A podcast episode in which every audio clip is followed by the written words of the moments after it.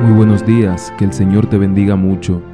Hoy miércoles 2 de noviembre tenemos el título para reflexionar, Ejemplos de los fieles. Tito capítulo 2 versículo 11 y 12 dice, Porque la gracia de Dios se ha manifestado para salvación a todos los hombres, enseñándonos que renunciando a la impiedad y a los deseos mundanos, vivamos en este siglo sobria, justa y piadosamente si queremos heredar la vida eterna, tenemos que realizar una gran obra. Debemos negar la impiedad y las concupiscencias mundanas y vivir una vida de justicia. No hay salvación para nosotros fuera de Jesús, porque mediante la fe en Él recibimos poder para ser hijos e hijas de Dios. Pero no se trata de una fe pasajera, sino que es una fe que hace las obras de Cristo. La fe viva se manifiesta mostrando un espíritu de sacrificio y devoción hacia la causa de Dios.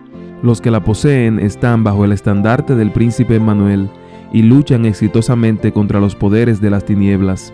Están listos para cumplir cualquier orden dada por su capitán. Cada uno es exhortado para que sea ejemplo de los creyentes en palabra, conducta, amor, espíritu, fe y pureza. Porque debemos vivir sobria, justa y piadosamente en este mundo malo, exponiendo el carácter de Cristo y manifestando su espíritu. Los que están relacionados con Jesús están en unión con el Hacedor y sustentador de todas las cosas. Tienen un poder que el mundo no puede darles ni quitarles.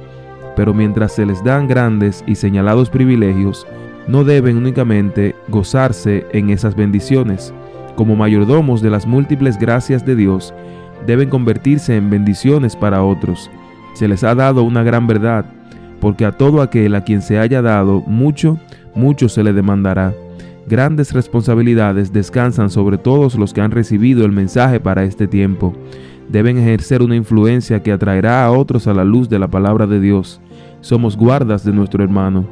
Si somos creyentes verdaderos en Jesús, reuniremos rayos de gloria y arrojaremos luz en el camino tenebroso de los que nos rodean. Es mi deseo que el Señor te bendiga mucho y que tu fiel ejemplo sea un testimonio que agrade al Señor y que lleve luz a todos aquellos que alrededor tuyo la necesitan.